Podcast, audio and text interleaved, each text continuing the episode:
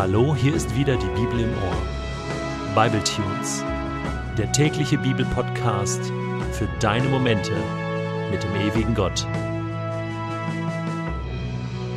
Der heutige Bible Tune steht in Exodus 17, die Verse 1 bis 7 und wird gelesen aus der Hoffnung für alle. Die Israeliten brachen aus der Wüste Shin auf und zogen von einem Lagerplatz zum nächsten, wie der Herr es ihnen befahl. Als sie in Rephidim ihr Lager aufschlugen, fanden sie kein Trinkwasser. Da machten sie Mose bittere Vorwürfe und verlangten, Gib uns Wasser zum Trinken. Mose erwiderte, Warum beschwert ihr euch bei mir? Warum stellt ihr den Herrn auf die Probe? Aber die Israeliten quälte der Durst, und sie klagten Mose an, Warum hast du uns nur aus Ägypten herausgeholt? Willst du uns mit unseren Kindern und all unseren Herden hier verdursten lassen? Da rief Mose zum Herrn, Was soll ich jetzt mit diesem Volk tun? Es fehlt nicht viel und sie steinigen mich.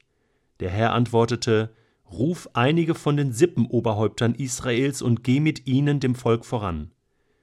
Nimm den Stab in die Hand, mit dem du in den Nil geschlagen hast. Am Berg Horeb werde ich vor dir auf einem Felsen stehen. Schlag mit dem Stab an den Felsen, dann wird Wasser aus dem Stein herausströmen und das Volk kann trinken. Vor den Augen der Sippenoberhäupter Israels tat Mose, was der Herr ihm befohlen hatte. Er nannte diesen Ort Massa und Meriba, das heißt Herausforderung und Vorwurf, weil die Israeliten dort dem Herrn Vorwürfe gemacht und ihn herausgefordert hatten denn sie hatten gefragt, kümmert sich der Herr um uns oder nicht? Kennst du diese Orte, Massa und Meriba? Herausforderung und Vorwurf? Ich kenne sie sehr gut. Es sind die Szenen in meinem Leben, wo ich daran gezweifelt habe, dass Gott wirklich da ist, dass Gott es wirklich gut meint mit mir. Oft ging es um Banalitäten, Kleinigkeiten, Luxusprobleme. Aber der Zweifel war da. Und oft war ich verzweifelt. Und ich beobachte das immer wieder, auch im Leben vieler anderer Menschen, dass dieses Grundvertrauen in Gott fehlt. Das fehlte dem Volk Israel damals auch. Unser heutiger Text endet ja genau mit dieser Frage. Das Volk Israel hatte gefragt, Kümmert sich der Herr um uns oder nicht? Das ist eine absolute Basics-Frage. Liebt Gott mich? Ist Gott wirklich für mich da? Natürlich ist das eine wichtige Frage. Aber wenn man lange mit Gott unterwegs ist, sollte man das irgendwann mal begriffen haben. Okay, jetzt kann man sagen, das Volk Israel war noch nicht so lange mit Gott unterwegs. Und das ist richtig.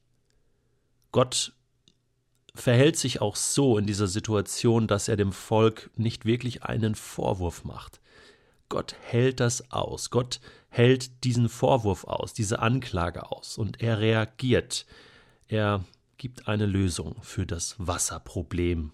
Wobei man ja sagen muss, gut, wenn man sich dazu entschieden hat, in der Wüste zu sein, dann kann es mal passieren, dass es an Wasser fehlt.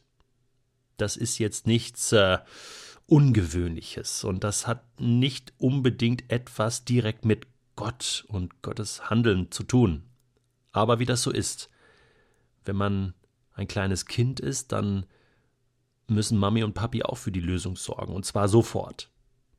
Und das ist auch im Glauben an Gott so, dass man, wenn man ganz jung im Glauben ist, wirklich dieses Urvertrauen gewinnen möchte. Ist Gott wirklich für mich da? Deswegen ist das nicht nur eine kritische Frage. Und doch, wenn wir etwas darüber hinausschauen und auch ich in mein Leben hineinschaue, dann ist es mir im Nachhinein manchmal peinlich zu sehen, in was für Situation ich verzweifelt war, wo ich gezweifelt habe, dass Gott mich liebt. Mann, oh Mann, diese, diese Grundfrage, Gott, bist du wirklich für mich da? Und und immer wieder habe ich das auch so formuliert. Gott, siehst du, jetzt ist es so. Wo bist du? Wo ist deine Hilfe? Ich hab's ja geahnt. Jemand sagte einmal, der Glaube an Gott löst nicht all unsere Probleme. Aber er macht die Probleme leichter. Wir können vieles leichter tragen, ertragen. Denn man muss sich ja eins hier fragen. Gibt es eine Alternative zu diesem Verhalten? Gibt es eine andere Möglichkeit, in diesen schwierigen Situationen zu reagieren? Ja, die gibt es. Man kann anders reagieren.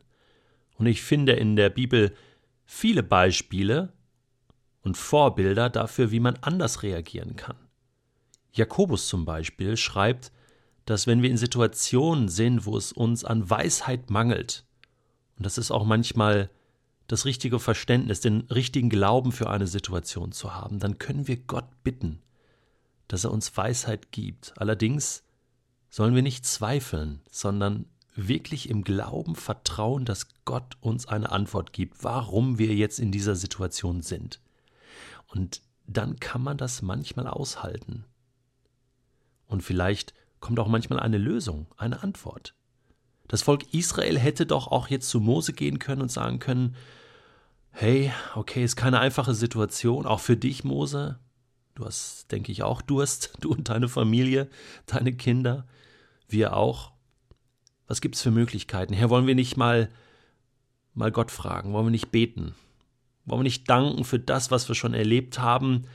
Gott hat uns ja auch schon mal mit Wasser versorgt. Das bittere Wasser süß gemacht und uns mit Manna versorgt und die Wachteln und hey, das ist super, aber äh, jetzt sind wir echt am Anschlag und wir brauchen Gottes Hilfe. Das hört sich doch ganz anders an, oder? Das ist nicht so vorwurfsvoll, sondern das ist voller Glauben. Ja. Oder so wie Jesus einmal gebetet hat, dass er sagt, Vater, mir passt das jetzt überhaupt nicht. Ich, ich bitte dich, dass dieser Kelch an mir vorübergeht. Ich will das eigentlich nicht. Mein Herz ist voller Angst. Ich halte das nicht aus, ich pack das nicht aber dein Wille soll geschehen. Das ist natürlich die ganz hohe Schule des sich Einordnens, sich dem Willen Gottes unterordnen.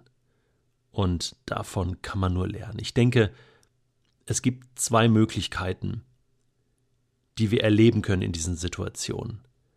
Wenn wir aushalten, wenn wir durchhalten, wenn wir Gott vertrauen, dann erleben wir manchmal dass Gott eingreift und die Situation verändert, positiv verändert. Aber manchmal lässt er das auch sein. Und dann machen wir interessante Erfahrungen. Dann lernen wir vielleicht etwas, nämlich den Durst mal auszuhalten. Geduld. Auf Gott zu hoffen, zu vertrauen. Und manchmal wird unser Aushalten und unser Durchhalten für andere Menschen zum Segen. Und das finde ich einen tollen Ausblick, dass es sich lohnt, auf Gott zu vertrauen. Ich wünsche dir, dass wenn du in deinem Herzen diese Frage hast, Gott, kümmerst du dich um mich oder, oder nicht, dass du heute einen Schritt weiter kommst und einfach betest und sagst, Gott, an diesem Tag möchte ich glauben, dass du dich um mich kümmerst. Und ich wünsche dir, dass du auch erlebst, dass Gott für dich da ist. Denn das ist er wirklich. Gott segne dich.